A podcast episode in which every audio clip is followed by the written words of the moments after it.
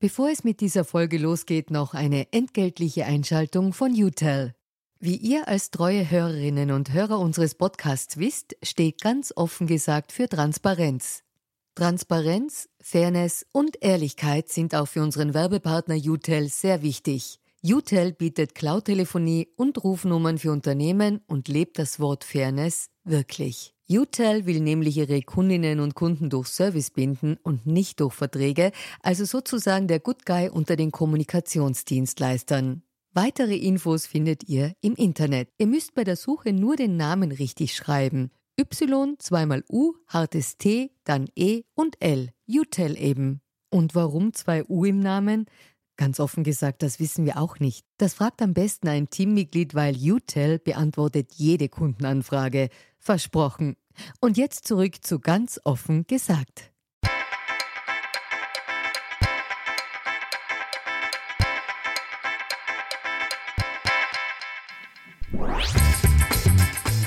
Willkommen zu einer neuen Folge von Ganz offen gesagt. Heute mit Christoph Hofinger. Er leitet gemeinsam mit Günter Ogris das Sozialforschungsinstitut Sora, ist Politikberater und war rund um die Wahl vor allem als ORF-Hochrechner präsent. Mit Julia Ortner spricht er heute über den Wettbewerb unter Hochrechnern. Er erklärt, wie Sebastian Kurz beim Thema Migration die alte Schmied-Schmiedel-Regel ausgehebelt hat und warum sogar vielen Grünwählern der Klimaschutz gar nicht so wichtig ist.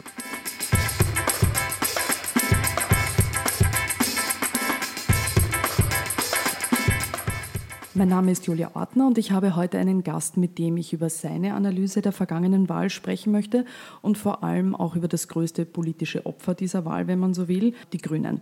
Christoph Hofinger ist Sozialwissenschaftler und leitet gemeinsam mit Günter Ogris das Sora Forschungsinstitut. Wir kennen ihn alle genauso wie den Herrn Ogris als Wahlanalysten, als Hochrechner, haben ihn jetzt auch an allen Wahlabenden und rund um die Wahl im ORF gesehen. Auch die Wählerstromanalysen, die Sora macht, helfen im Nachhinein äh, auch die äh, Ergebnisse zu analysieren und zu wissen, was da passiert ist, welche Verschiebungen es gab. Vielen Dank, dass du heute da bist, Christoph.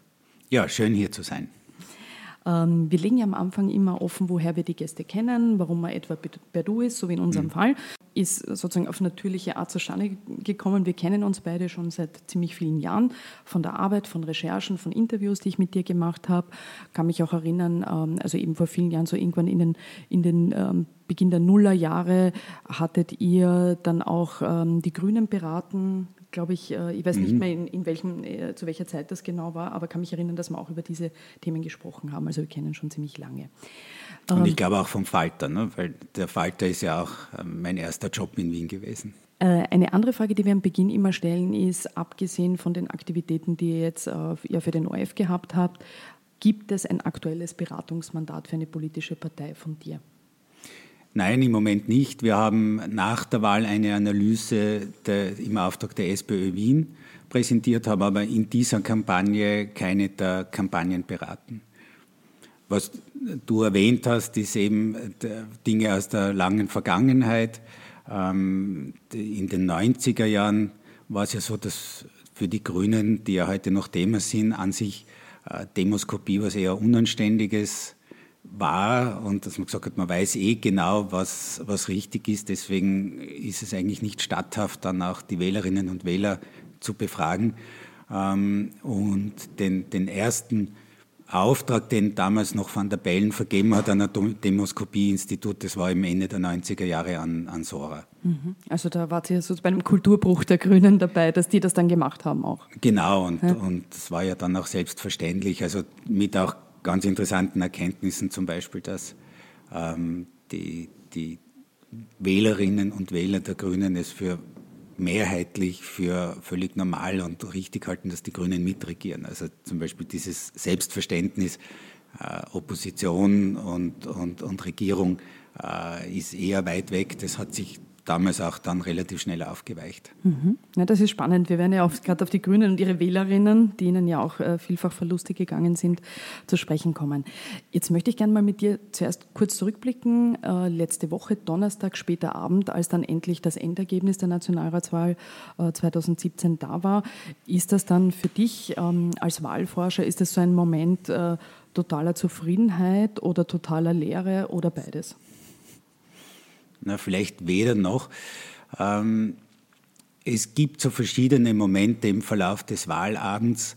Ob die Hochrechnung gut wäre, das wissen wir bei den Wiener Sprengeln, wenn die daherkommen, so kurz vor 18 Uhr das erste Mal. Also dieses, dieses, diesen Eindruck, wie der Wahlabend jetzt aus Hochrechnungssinn gelaufen ist, den, den, das, das spüre ich zum ersten Mal um 18 Uhr. Wir haben danach noch sehr, sehr viel zu tun. Also wir haben heuer zum ersten Mal geschafft, vor 21 Uhr mit einer Wählerstromanalyse auf Sendung zu gehen und dann gibt es dann noch x Sachen, die zu berechnen sind und man schaut sich dann die Wahlkartenprognose an.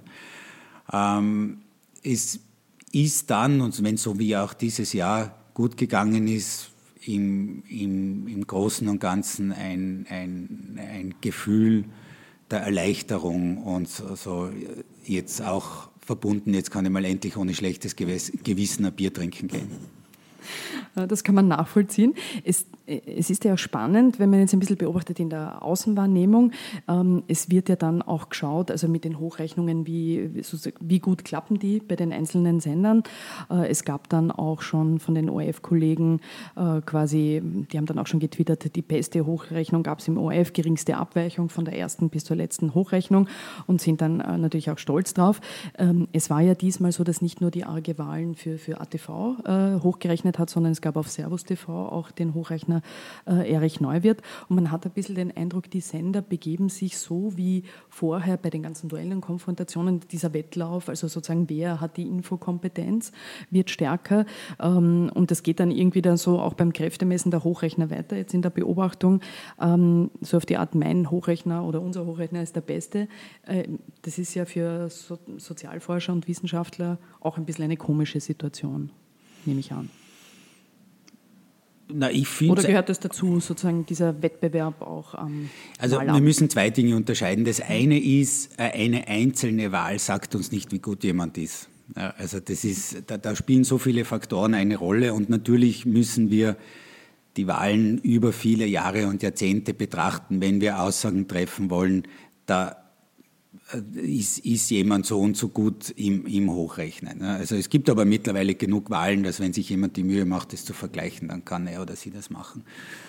Ähm, auf der anderen Seite, äh, es gibt äh, in der Sozialwissenschaft, äh, in der Ökonomie, in der Ökologie, es gibt eine, jetzt auch mit Industrie 4.0, es gibt eine Unzahl von Prognosen. Und ich habe mir jetzt zum Beispiel gerade gedacht, jede Woche liest man irgendwas, wie viele Jobs zum Beispiel äh, die Automatisierung und künstliche Intelligenz kosten. Durch Digitalisierung. Wird, durch Digitalisierung. Mhm. Und ich hätte gern, dass jede dieser Prognosen dann ein Jahr später evaluiert wird. Das passiert aber nicht, mhm. sondern das verschwindet und dann in einem Jahr gibt es schon wieder die neue Prognose. Und das, was an diesen Wahltagen passiert, dass unsere Prognose und auch die der anderen dann sofort oder zumindest am Donnerstag, wenn dann jede Wahlkarte ausgezählt ist, evaluiert wird. Das halte ich für richtig, weil wenn ich eine Prognose mache, dann soll eben dann irgendwann auf die Evidenz geschaut werden, wie war denn das? Das ist natürlich, wenn es dann wir das Gefühl haben, das war eine sehr gute Prognose, auch in irgendeiner Form zelebriert wird, das soll man dann auch recht sein. Aber, da, aber zu schauen, war das an der Realität nah dran und wie nah war es dran und wenn ja, warum und wenn nein, warum wichtig, das halte ich für unglaublich wichtig und zentral in den Sozialwissenschaften. Eine Folge der ganzen Probleme rund um die Bundespräsidentenwahl letztes Jahr war ja dann auch die Entscheidung, dass das Innenministerium seine Daten eben nicht vor 17 Uhr quasi auch an euch als, als Hochrechner geben kann. Das hat natürlich den Ablauf der Arbeit äh, erschwert, das ist eh logisch. Ähm, wie hat sich da die Arbeit äh, wirklich verändert durch diese auch Fristsetzung oder eben, dass das schwieriger geworden ist? Wie rechnen wir mit den Daten? Wir haben verschiedene Varianten. Das ist ähnlich wie bei den Meteorologen. Die nennen das Ensemblearbeitsweise. Die machen mehrere Simulationen, die Meteorologen. Und wenn sie in, in drei Simulationen der, der Hurricane von ähm, äh, links von Florida, also westlich von Florida, vorbeizieht und in einer Simulation östlich von Florida, dann wird sich ein erfahrener Meteorologe oder eine Meteorologin hinsetzen und überlegen, warum ist, welches Modell könnte hier stimmen. Und äh, genau mit diesem Prinzip machen wir auch unsere Hochrechnungen. Wir rechnen Varianten, die unterschiedliche Methoden im Hintergrund haben. Und es ist nicht jede Methode für jeden Wahltag das Beste. Und früher hatten wir ab 1 Uhr, ab halb zwei Daten und konnten uns sozusagen auf die Wetterlage, auf den, auf die, den, äh, auf den Pfad des Hurricanes sozusagen besser einstellen. Und jetzt ist es so, dass wir einen Datenschwall bekommen, alles stürzt quasi auf uns herein und wir haben nur sehr, sehr wenig Zeit zu interpretieren, äh, was zeigen uns, was erzählen uns diese unterschiedlichen Varianten. Und wenn wir dann eben sehen, ein, ein paar Varianten sehen diese Bewegung des Sturms und ein paar andere Varianten sehen eine andere Bewegung, dann müssen wir dann sehr schnell entscheiden. Das ist für die Qualität der Hochrechnungen nicht optimal und es führt auch, also ich habe es intern bei uns in der Nachbesprechung verglichen mit Apollo 13, es führt dazu, dass in sehr kurzer Zeit sehr, sehr schnell auch Entscheidungen getroffen werden und manchmal auch improvisiert werden muss, weil sich das gar, gar nicht perfekt testen lässt. Mhm. Wie viel sozusagen anteilsmäßig Prozent würdest du sagen, du nennst Erfahrung als einen wesentlichen Teil der Einschätzung? Also wie viel davon ist Erfahrung, wie viel ist ähm, wissenschaftliche Kenntnis, äh, wie viel ist ähm, Gefühl ähm, und wie viel ist vielleicht auch persönliche Haltung? Äh, persönliche Haltung kann ich beginnen, ist null. Also bei der Hochrechnung geht es nur darum, erstens alle eigenen Präferenzen, die natürlich auch Hochrechner haben, wegzuschieben. Äh, uns geht es nur um Genauigkeit. Äh, wir vergessen auch alle Umfragen, die wir gehört haben, gelesen haben, selbst gemacht haben. Das irritiert nur. Äh, es geht dann darum, aus wissenschaftlich fundierten Varianten, die wurden ja ausführlichst getestet an der Vergangenheit, äh, dann eine, vielleicht eine Gewichtung durchzuführen. Und das einzige Zweck dieser Gewichtung ist, ähm, unplausible Varianten herauszunehmen und besonders plausible Varianten stärker zu gewichten mit dem einzigen Ziel, eine möglichst genaue Prognose zu haben. Weil du gefragt hast, wie sich das jetzt ungefähr verteilt, ich würde sagen, es ist 80, 85 Prozent wissenschaftliche Modelle, aber dann haben wir noch mit 15 bis 20 Prozent Spielraum, um zu sagen, welches dieser Modelle ist heute das, das am besten funktionieren könnte. Ich denke gerade, dass es zum Beispiel diesmal bei der Wahl doch auch ein ein bisschen ein schwieriger Fall ist, ähm, wie bei den Grünen, wenn man sozusagen so eine Situation hat, jemand fliegt vielleicht raus aus dem Parlament, diese 4%-Hürde, und dann kann man ja wahrscheinlich auch das sozusagen eher in den, gerade was die Wahlkarten angeht, eher etwas höher bewerten oder etwas weniger bewerten. Das sind, also wie, wie seid ihr dann mit dieser Situation umgegangen? Ja, wir haben genau das Modell so verwendet, wie wir es vorher programmiert hatten. Eine Hypothese von mir war, dass die Grünen äh, bei den verbleibenden Wahlkartenwählern eine Spur wahlkartenaffinere Menschen behalten haben. Das war auch richtig, aber das haben wir dann fast zu stark eingegeben. Trotzdem waren wir uns sicher, das wird irgendwo um die 3,9 liegen. Das war ja auch dann die richtige Prognose. Ähm, letztendlich sind solche Gedanken, was bedeutet das emotional für irgendjemanden, der da zusieht, das, das müssen wir wegschieben. Also wir müssen da die Gedanken an alle möglichen Gefühle in uns und bei anderen äh, kappen. Und das, da haben wir nach 23 Jahren noch genug Routine, um das zu tun. Um die Gefühle rauszulassen. Die Grünen und ihre Wähler, jetzt würde ich gerne auf ein Thema kommen, das dich ja auch sehr beschäftigt wissenschaftlich, äh, reden sehr gerne auch im Wahlkampf über das Framing äh, und auch über das Framing anderer, schaffen aber offensichtlich selber nicht so gut äh, zu framen und Begriffe zu besetzen, Ideen zu, sozusagen zu besetzen und zu deuten, wie das jetzt zum Beispiel auch der Sebastian Kurz auf seine Art diesen Wahlkampf geschafft hat, offensichtlich. Könntest du mal als erstes ähm, allgemein verständlich äh, vielleicht erklären, was Framing jetzt genau bedeutet und wie das funktioniert? Ja, Framing ist ein sehr moderner Begriff, aber wie ich finde, ähm, zu Recht. Ähm, die wichtigste Funktion von Framing ist, eine Sprache zu finden, die auf eine authentische Weise sichtbar macht, für welche Werthaltungen ich stehe. Und in der Politik sind die Werthaltungen ohnehin die wichtigste Währung. Es geht nur sekundär um Themen. Es geht auch nur mittelbar um Personen. Was die Menschen spüren wollen, ist, welche Werthaltungen treiben eine politische Partei an. äh, welche Werthaltung, Werthaltungen treiben eine Person an. Und ähm, wenn es da eine Schnittmenge gibt zwischen dem, was die, Polit die, die politischen Parteien, die Angebote antreibt und das, was Menschen wichtig ist, dann kann eine Kampagne funktionieren. Wobei auch ganz wichtig zu wissen ist, dass sehr, sehr viele Menschen gerade in der politischen Mitte, äh, Lakoff, George Lakoff, der uns das gelehrt hat, nennt es Bi-Conceptualists sind. Also das ist ein mhm. schwieriger Ausdruck, aber der heißt nichts anderes, dass die Menschen in sich gespalten sind und die, die Menschen in der Mitte, die haben keine eigene Ideologie, sondern die können aus verschiedenen Werthaltungsperspektiven auf das gleiche Thema schauen. Zum Beispiel auf Flüchtlinge können sie mitfühlend, empathisch blicken, aber sie können auch sagen, naja, ich fürchte mich, ich mache lieber die Grenzen zu. Und das, was Framing bewirken kann, ist, und da, damit unterscheidet sich von äh, manipulativen Techniken, ist, dass Personen, Organisationen ihr Wertesystem authentisch in der Begrifflichkeit, die sie verwenden, in ihrer politischen Sprache, in ihrer öffentlichen Sprache transportieren.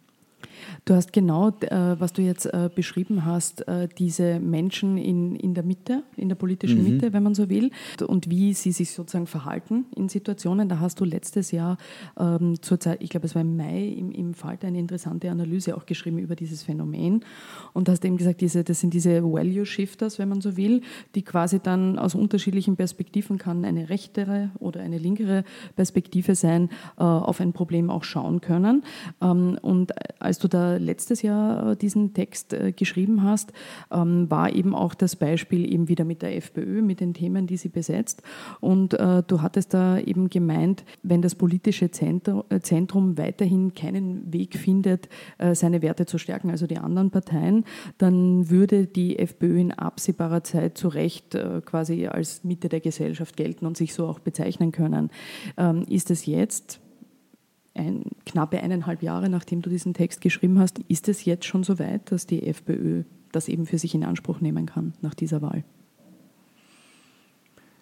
Die FPÖ hat sicher ähm, in ihrer Programmatik und ihren Werthaltungen eine gewisse ähm, einen gewissen Exporterfolg in, in die politische Mitte erreicht. Wenn man das einmal so bezeichnen, ähm, die, die Strategie der ÖVP war, äh, sich mit äh, Thematiken und, und Frames äh, der FPÖ auf der rechten Seite zu matchen und äh, dort der FPÖ relativ wenig Platz zu lassen.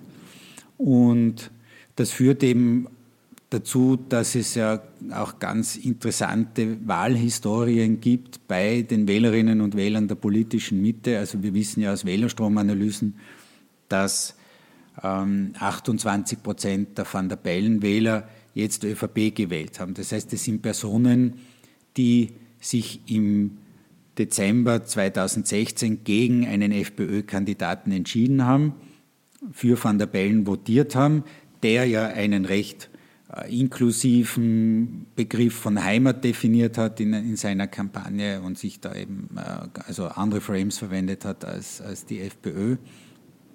Und gleichzeitig haben sie sich jetzt bei den Botschaften und bei den Frames von Sebastian Kurz aufgehoben gefühlt. Und ähm, das, was, was jetzt passiert ist in diesem Wahlkampf im Sommer, dass die ÖVP und die FPÖ sehr konsistent waren im Framen. Also die ÖVP war in Fragen der Migration äh, immer recht zerrissen, aber Sebastian Kurz war in diesem Punkt jetzt relativ konsequent, weil er zum Beispiel Zuwanderung definiert als etwas, das äh, mit der Intention ist, in unser Sozialsystem zuzuwandern. Hineinzugehen, also ja. immer verbunden mit, mit, mit diesem Aspekt auch stark. Genau, und das ist etwas, wo das Value Shifter auch so sehen könnten, aber Value Shifter wären natürlich auch bereit, Migration als etwas zu sehen, wo Menschen kommen, um sich also mit Fleiß ein neues Leben aufzubauen. Aber diese Perspektive hat eben bei ÖVP und FPÖ dominiert. Und, und das, was, also wenn wir jetzt das, äh, den Rest der politischen Mitte, also insbesondere die SPÖ betrachten, ähm, die, die SPÖ war in diesem Wahlkampf, was das betrifft, was das Framing, auch Themen Asyl, Migration, die natürlich am meisten diskutiert worden sind, äh, tendenziell mit einem Schlingerkurs unterwegs. Erstaunlich ist es trotzdem, dass sie so viele Wählerinnen und Wähler von Grün bekommen haben, hat, weil sie ja. immer noch als Antagonisten, Christian Kern immer noch als Antagonist gegenüber Schwarz-Blau sich positionieren konnte. Aber wie zum Beispiel das Video zeigt, das in, in der Steiermark aufgenommen wurde am Stammtisch, ähm, ein, ein kohärentes, schlüssiges Framing ist der Sozialdemokratie in diesem Wahlkampf nur teilweise geglückt. Heinz-Christian Strache hat dann nach, schon am Abend der Wahl irgendwie sinngemäß so gesagt, also fast 60 Prozent der Wähler und Wählerinnen quasi für freiheitliche Politik hätten die da auch votiert. Also äh, eh, wie du gemeint hast, auch diese Sicht der FPÖ, dass es quasi auch von ihnen kommt. Es gab aber eben auch immer bis zum letzten Jahr ein bisschen diese, und du hast das eben auch in diesem Text, äh, den ich vorhin erwähnte, geschrieben, es gab immer diese Schmied- und Schmiedel-Theorie. Ne? Äh, einfach gesagt, also wenn, wenn andere Parteien die FPÖ-Slogans ähm, oder, oder Frames oder wie auch immer du willst äh, bedienen, dass sie damit nicht so gut abschneiden werden. Hat sich das nicht auch jetzt verschoben in dieser Wahl, wenn der Sebastian Kurz mit seiner Deutung äh, dieser Inhalte doch so realisieren kann? Was in der Praxis bisher immer abgelaufen ist, dass, dass Parteien, die in der Schmiedelrolle waren, äh, es dann ein bisschen kopiert haben und dann das Kopieren wieder sein lassen haben. Äh, also zu unentschlossen, oder? Genau, und die Entschlossenheit, äh, gewisse Themen immer wieder zu bringen von Sebastian Kurz hat sich jetzt auch, auch nicht, also die war sehr stark und auch sehr konsequent, also äh, Mittelmeerroute, Balkanroute, eben Zuwanderung ins Sozialsystem. Das ist, das ist bei Sebastian Kurz so verlässlich kommuniziert worden äh, wie bei der FPÖ oder vielleicht sogar noch konsequenter. Ähm, das Zweite ist, was, es gibt eine zweite Ebene, die auch eine große Rolle spielt. Es gibt in Zeiten wie diesen, in denen die Menschen sehr starkes Bedürfnis nach Veränderung haben, eine enorme Kraft, oder auch ein, ein, eine enorme Zugkraft für Change-Kandidaten, also Kandidaten, die für Wandel stehen. Und Sebastian Kurz ist das Kunststück gelungen, die Unzufriedenheit mit der Bundesregierung, der er selbst angehört hat, ähm, selbst aufzufangen und als, als Change-Kandidat sich zu positionieren. Und da war er auch äh, stimmiger als Heinz-Christian Strache, der ja eben gesagt hat, ja, wir haben es früher gefordert, aber sozusagen im Punkto, äh, ich bin jetzt der, der, Fresh Face, ich bin das, also das, das frische neue Gesicht, da, da war ja Heinz-Christian Strache im Nachteil gegenüber Sebastian Kurz. Ne? Also diese, diese zwei Faktoren haben dazu geführt, dass etwas eingetreten ist, was laut Theorie eigentlich nur sehr selten passieren dürfte. Mhm. Also die Theorien müssen dann teilweise mhm. natürlich auch ein bisschen umgedacht werden. Ihr habt mit Sora auch äh, nach der Wahl im Auftrag des ORF untersucht, welche Themen im Wahlkampf bestimmend waren. Also, mhm. und da war es eben so, dass sehr häufig, äh, also am häufigsten fiel das Thema Asyl und Integration, dann folgend Sozialleistungen und, und dann Sicherheit. Also die Themen, äh, wie wir gesagt haben, die ÖVP und FPÖ da gut besetzt haben. Bei dieser Themenkonjunktur, wenn man so will, und in dieser Zeit offensichtlich dieser Themen, hatten da SPÖ und Grüne mit ihren Themen de facto eigentlich eine Chance, überhaupt durchzukommen? Jedenfalls. Also die Frage ist, was war die, die bestimmende Frage des Jahres 2017? Im, Im Jahr 2016 war es die große Spannung zwischen Optimismus und Pessimismus, zwischen Zuversicht und Angst. Das hat letztendlich auch dann ähm, die Wahl für Van der Bellen entschieden es ist dann auch, dass, dass, dass die Konjunktur ein bisschen besser geworden ist, dass sich die Menschen schon gespürt haben, äh, es entspannt sich auch die Situation in puncto Migration und Flüchtlinge. Das hat dann vielleicht Van der Bellen auch unter anderem geholfen. 2017 ähm, war dann, wo die Angst etwas geringer geworden ist, ganz im Zentrum die Frage der Gerechtigkeit. Und das ist an sich für Mitte-Links-Parteien ein, eine interessante Bühne, weil sie sagen können, okay, jetzt geht es nicht nur ums reine Wirtschaftswachstum, jetzt sehen wir, dass der Konjunkturmotor anspringt, jetzt können wir über Verteilungsfragen reden. Und die Verteilungsfragen, die ÖVP und FPÖ ins Zentrum gerückt haben, sind eben Frage, ist es gerecht, dass ähm, Migranten Kinderbeihilfe bekommen für Kinder, die im Ausland leben oder äh, ist die Mindestsicherung äh, für eine Familie, die jetzt Flucht, äh, also Asylstatus bekommen hat, in der richtigen Höhe. Ähm, und das sind schon Felder, wo dann die Mitte-Links-Parteien sich nichts holen können. Aber andere Fragen der Verteilung würden sich ja, ähm, also jetzt Fragen der Verteilung zwischen der Mittelschicht und, und, und Personen, die, die sehr viel haben, durchaus thematisieren lassen in so einem Umfeld.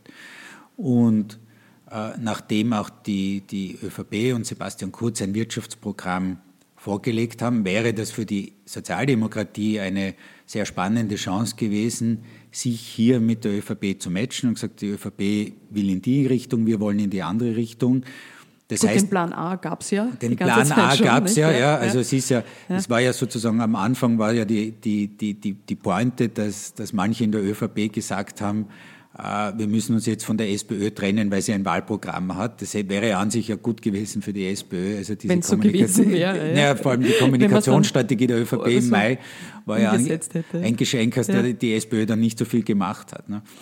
Also wenn sich die ÖVP und die SPÖ um die großen Fragen der Verteilung, ähm, wer soll entlastet werden, gematcht hätten, dann hätte das durchaus beiden nutzen können. Es war ja im Endeffekt auch so, dass ja tatsächlich zum ersten Mal äh, ÖVP und FPÖ und die SPÖ in einer Wahl zugelegt haben, ja, wenn auch in unterschiedlich starkem Ausmaß.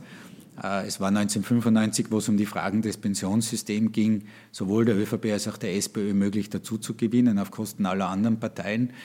Und diese große Frage, in welche Verteilungsgerechtigkeit wollen wir, ähm, da hat sich die, die SPÖ äh, von vornherein nur halbherzig äh, damit beschäftigt. Darüber habt ihr letzte Woche wahrscheinlich eh auch mit äh, Stefan Sengel gesprochen.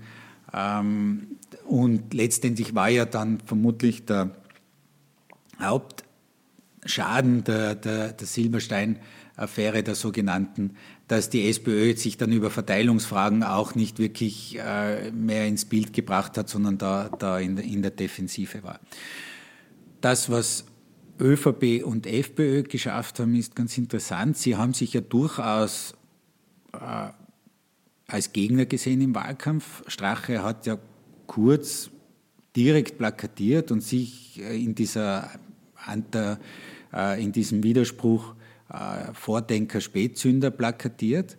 Ähm, also den, den Parteien rechts der Mitte ist gelungen, sich einerseits im Wahlkampf, da gibt es auch dieses Video mit den Tattoos, mhm. äh, wo, wo da, da jemand, äh, das ist eines der witzigsten mhm. Videos von gewesen, der FPÖ jetzt, von der ja? FPÖ, mhm. äh, jemand kommt hin und kriegt dann die ganze ÖVP auf dem Rücken tätowiert. Obwohl er den Kurz will. Ne? Obwohl er den Kurz ja. will. Ja. Also die, die, ÖVP, die FPÖ hat wirklich viel Aufmerksamkeit, also nicht dort, aber im Negativ-Campaigning der, der, der ÖVP gewidmet. Ne?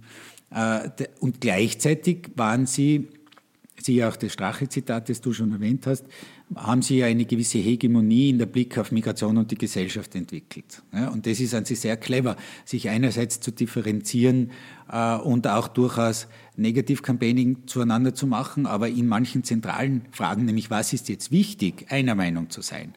Und wenn man auf die Parteien links der Mitte schaut, also die Sozialdemokratie und die Grünen, ist ihnen genau das nicht gelungen. Nicht sie, passiert, haben, ja. die, die, mhm. sie haben es nicht geschafft, einen äh, sozusagen gemeinsam einen, einen, einen Mitte-Links-Diskurs ins Zentrum zu rücken. Die SPÖ haben wir schon behandelt, die Grünen, weil sie auch auf Themen gesetzt haben, wo sie, wo sie keine äh, Debatte zustande gebracht haben.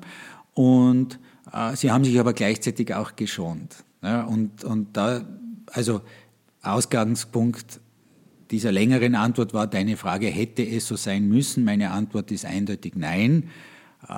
Die Mitte-Rechtsparteien, also die, die ÖVP und die, die FPÖ rechts daneben, waren sehr stark in ihren Kampagnen, aber dass die Hegemonie der Themen, die für sie günstig sind, ein Naturgesetz ist, das wage ich zu bezweifeln. Das liegt sicher auch an der Schwäche der anderen Parteien. An der Schwäche, das durchzuziehen, selber auf seine eigene Art. Mhm. Ähm, zu den Grünen jetzt. Äh, Situation ist jetzt trotzdem für die Partei natürlich verheerend nach 31 Jahren aus dem Parlament rausgefallen. Prinzipiell gibt es jetzt natürlich viele Deutungen und Analysen und, und äh, Überlegungen, wie kam es dazu. Kann nicht ein Punkt auch sein, dass die Partei, wie sie sich entwickelt hat, auch als äh, mittlerweile richtige Partei und eben nicht mehr so wie in den Anfangszeiten, dass es da schon eine gewisse Geschlossenheit auch gab bei den Grünen. Also es gibt äh, Leute auch, die sich zum Beispiel politisch irgendwie interessieren oder engagieren wollen und die dann halt zu den Grünen gehen, habe ich so gehört, auch äh, von Leuten, die ich kenne und sagen, ich würde gern bei euch mitarbeiten, wo aber eher auch das Gefühl vermittelt wurde, quasi äh, ist nicht so interessant oder nicht so erwünscht. Also eine Form des Abschlusses, so wir sind ja die Grünen, wir sind die Guten, wir wissen, wie es geht. Ist vielleicht auch diese Geschlossenheit der Partei irgendwie passiert über die Zeit? Also die, die Aufnahmefähigkeit der, der grünen Organisation für, für Leute, äh, die mitmachen wollen, ist, ist sicher etwas, dem sich die Partei jetzt stellen kann.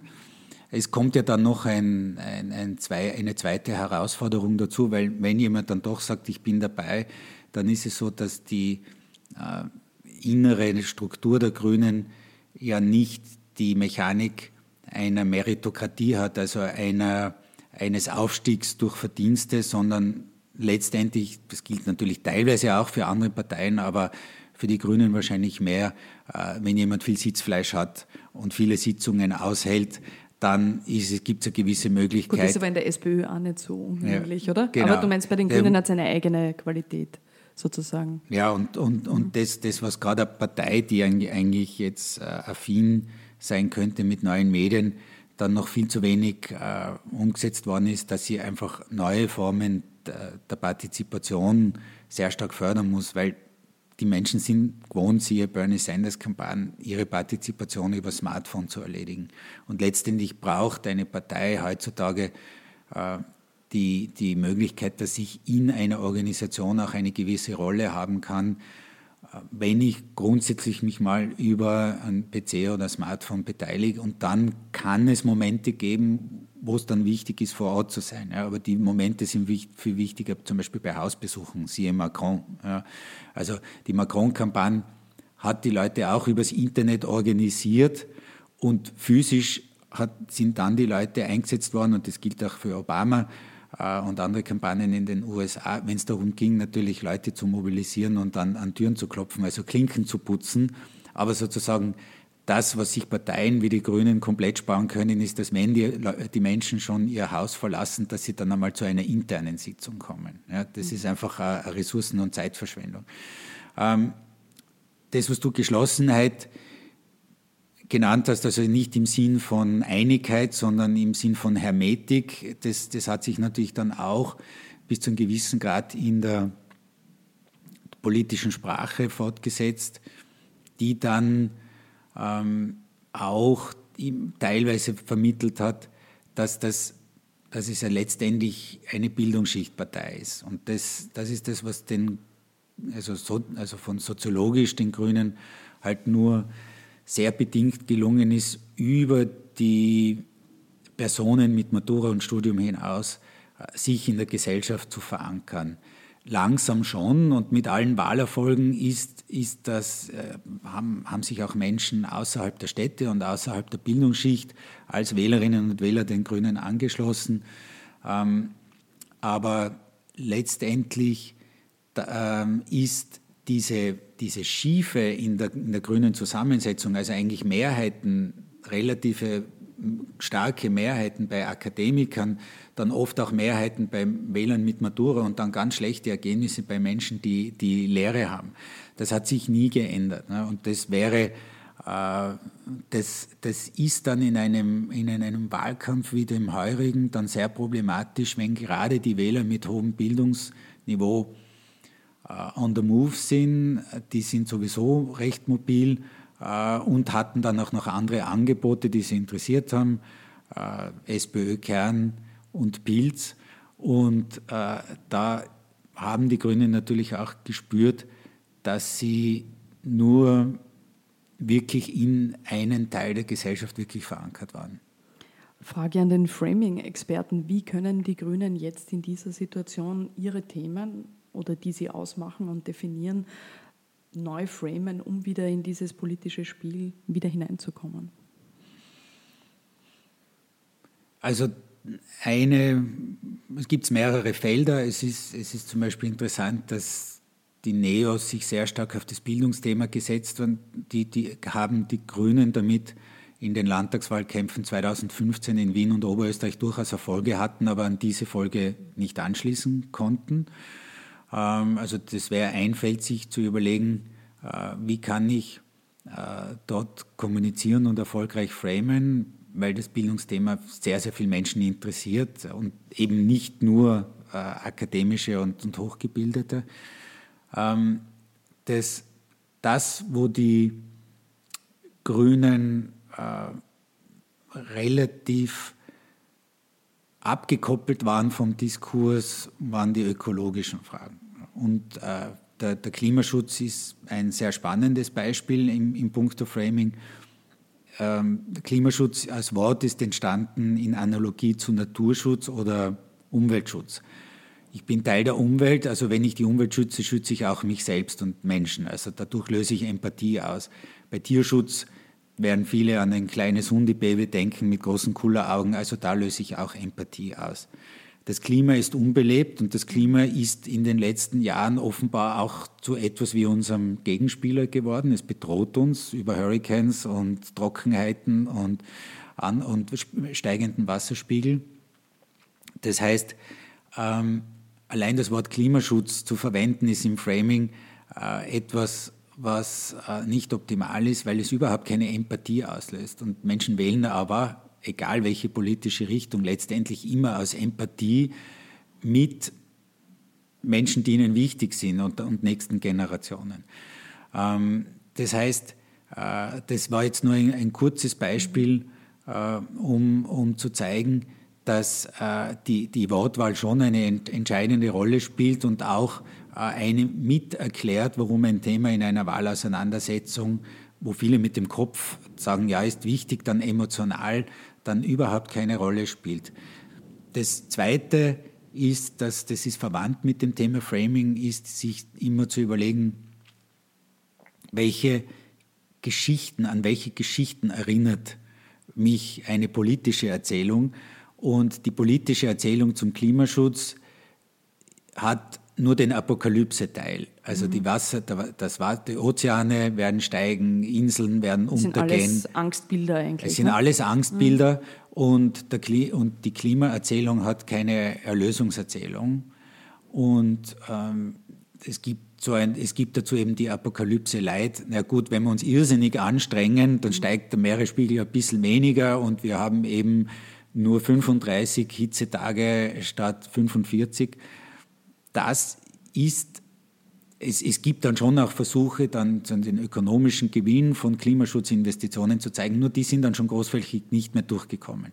Also es wurde versucht, in Fernsehdiskussionen auf die Dringlichkeit des Problems hinzuweisen. Das geschah mit der Apokalypse-Erzählung, aber dann das Mobilisierende, wo ist das gelobte mhm. Land in dem Diskurs, das kam dann also nicht mehr. Also wir haben eine Lösung für euch oder eine Idee. Das, das wäre das, was man gerade in diesem, zum Beispiel bei diesem Thema versuchen könnte. Genau, also wir können damit, damit ja. zum Beispiel ein Schweinegeld verdienen und so weiter. Ja. Ne? Natürlich ist es sachlich richtig, dass Klimaschutzmaßnahmen äh, Migrationsströme langfristig dämpfen. Aber natürlich wissen die Leute, die, also bei den Value-Shiftern, die wir schon angesprochen haben, die, die jetzt einmal Grenzen zu haben wollen, für denen dauert das auch zu lang. Mhm. Ne? Also ähm, es, es haben die, die grünen Kernthemen sehr viel Potenzial, Menschen zu bewegen. Ähm, natürlich wollen, wählen viele Wählerinnen und Wähler für ihre nächsten Generationen. Wir haben auch ganz stark gesehen, dass viele sich ökonomisch sorgen um ihre Kinder und Enkelkinder und, und deren Generation. Ähm, und dieses Potenzial hat natürlich auch die Klimafrage, aber äh, da ist es sicher spannend, dort noch in, in die sprachliche und oder in, in, die, in, in die Wahl der Ausdrücke, in das Framing der Ausdrücke und die Wahl der Narrative, also der Erzählungen zu investieren. Es gibt ja sozusagen im, in, in der schlechten Situation der Grünen, äh, finde ich jetzt interessanterweise nicht nur als Vorarlbergerin, Vorarlberg interessant, man kann sagen, die Grünen haben quer durch Österreich etwa zwei Drittel ihrer Wähler in etwa fast überall verloren. In Vorarlberg unter Anführungszeichen nur die Hälfte, glaube ich, in etwa. Ist das, ist in diesem Bundesland, gibt es da irgendwie andere Gesetzmäßigkeiten? Grundsätzlich schon. Ich habe jetzt nur keine Daten, wo ich jetzt eine äh, evidenzbasierte, eine empirische Klärung. Ja. Ja. Ähm, also das, was für die Grünen ohnehin gescheit wäre, wäre jetzt, ähm, äh, das ist natürlich mangels Ressourcen wahrscheinlich nicht mehr möglich, was, was bitte ist, aber grundsätzlich äh, die Menschen zu fragen, naja, warum seid ihr denn noch bei uns oder warum seid ihr mhm. denn weggegangen? Ja, solange die Erinnerung noch frisch ist. Also das mhm. ist natürlich jetzt ein Window of Opportunity, aber ist wahrscheinlich nur also ein, eine theoretische Möglichkeit für eine Partei, die jetzt natürlich auch, auch gerade personell ganz harte Entscheidungen treffen muss. Aber letztendlich äh, ist dann auch in solchen Phasen immer wichtig hinzuschauen, wo war es denn eben nicht so schlimm oder wo mhm. ist die Treue. Und was kann man dort aber das müsste man sich sozusagen genauer anschauen. Ja, spontane Hypothesen sind, aber das kannst du mal ja. sagen, dass die Vorarlberger ja. vielleicht ein bisschen treuere Menschen sind, wobei das stimmt empirisch auch Na, nicht. Treuer weiß ich nicht. Vielleicht etwas beharrlich. Beharrlicher. Aber beharrlicher die, wir haben in unseren Wählerstromanalysen ja. im Westen und inklusive Vorarlberg immer die höchsten Wechselwählerraten im Westen gehabt. Okay, also auch mit beharrlich kommen wir hier nicht weiter. Das muss man noch genau deuten. Genau. Es gibt ja aktuell auch eine den Versuch eines Spendenaufrufs für die Grünen, also dass man irgendwie schaut, dass Menschen da spenden. Mhm. Es gibt ja jetzt, äh, wie wir eh vorhin auch sagten, relativ viele äh, Grünwähler, Wählerinnen, die diesmal die SPÖ gewählt mhm. haben, ob aus Mitleid für den Kern, weil er es so hart gehabt hat, äh, oder eben um Schwarz-Blau ganz stark als Motivation vielleicht zu verhindern. Kann Nur so etwas spontan, ich glaube, ja. Mitleid ist ein ganz, ganz seltenes Wahlmotiv. Okay, also ja. es ist meine Empfindung, weil ich das teilweise auch gehört habe, dass man sagt, er hat das nicht verdient und äh, diesmal halt äh, ja, äh, die Stimme. Dann die ist Frage es der Zorn auf die Gegner. Dann ist es der Zorn auf die Gegner. Ja, genau. ähm, diese Spendengeschichte, kann so etwas funktionieren bei Wählern oder Wählerinnen? Also wirklich äh, ja, natürlich, aus schlechtem Gewissen sozusagen müsste eigentlich bei den Grünwählern reingehen, oder?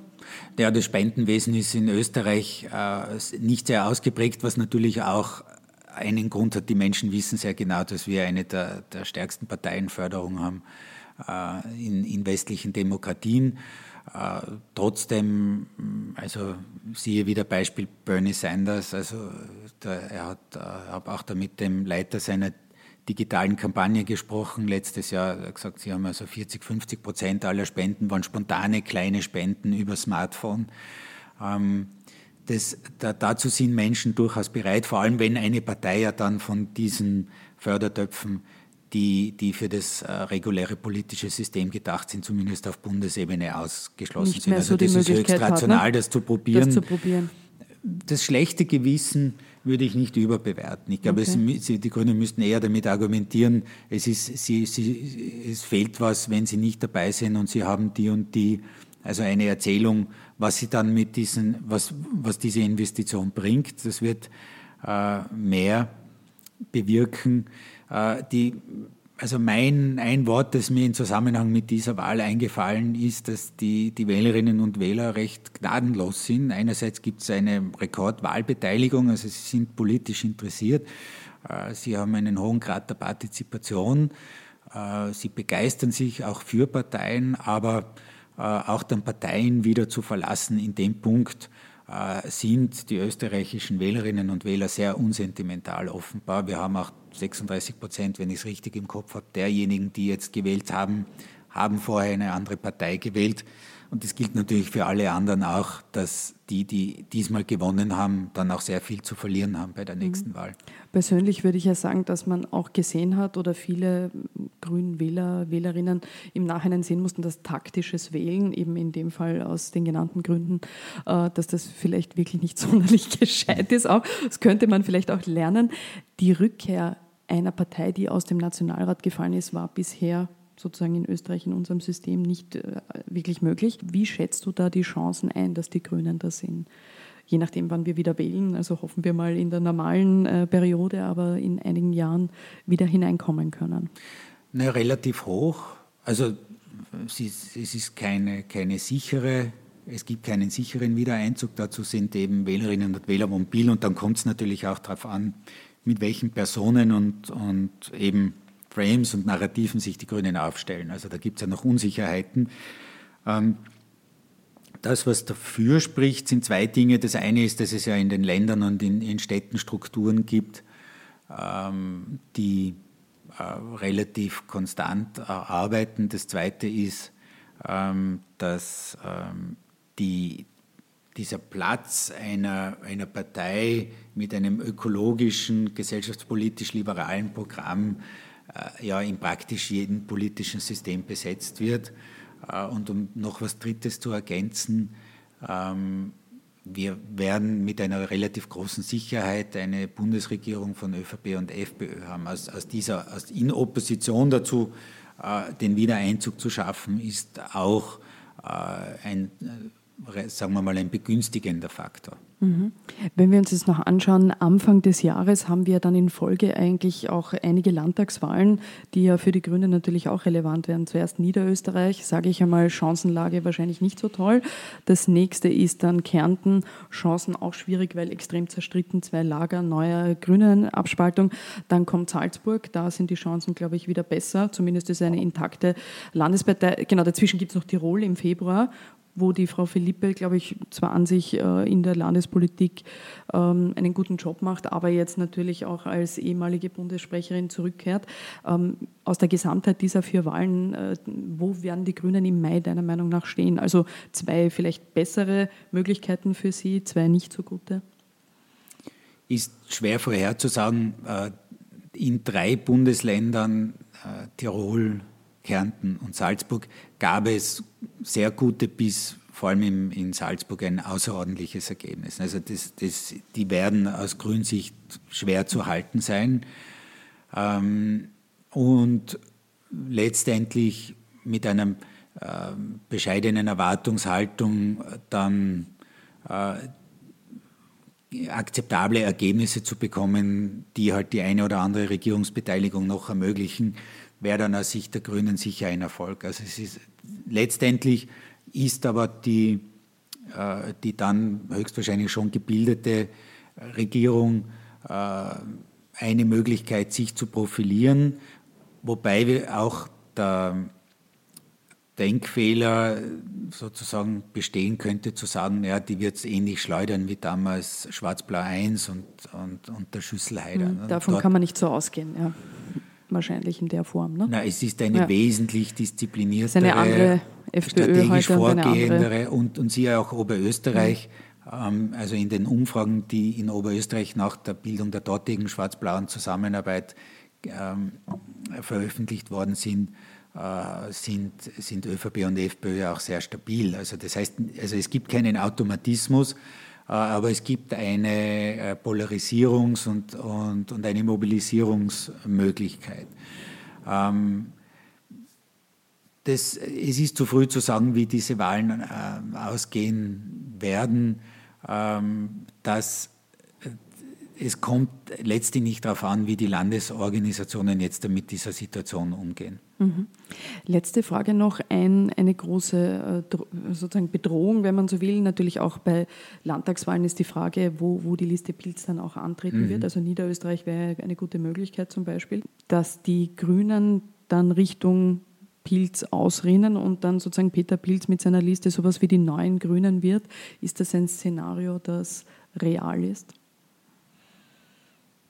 Also die Liste Pils würde bei Landtagswahlen schlicht und einfach eine zusätzliche Konkurrenz bedeuten.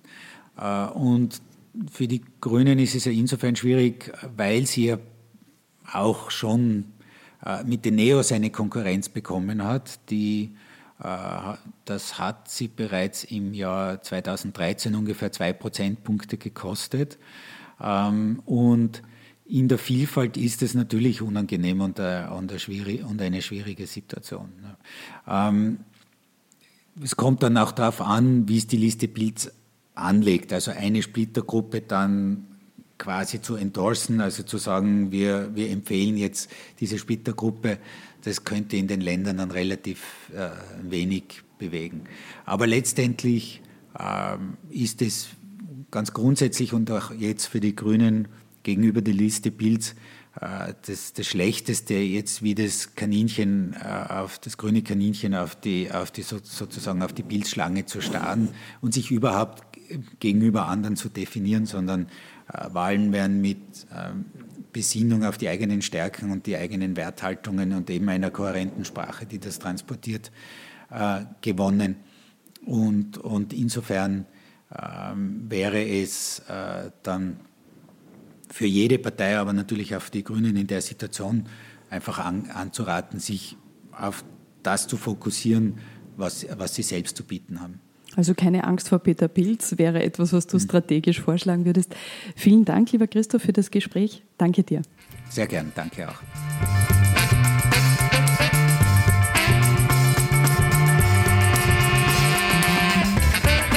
Wenn es euch gefallen hat, folgt uns auf Facebook und Twitter, abonniert ganz offen gesagt auf Soundcloud oder iTunes und bewertet uns dort. Hoffentlich positiv. Schreibt uns, wem ihr gerne zuhören würdet, wenn er oder sie über Politik redet. Bis zur nächsten Folge von Ganz offen gesagt.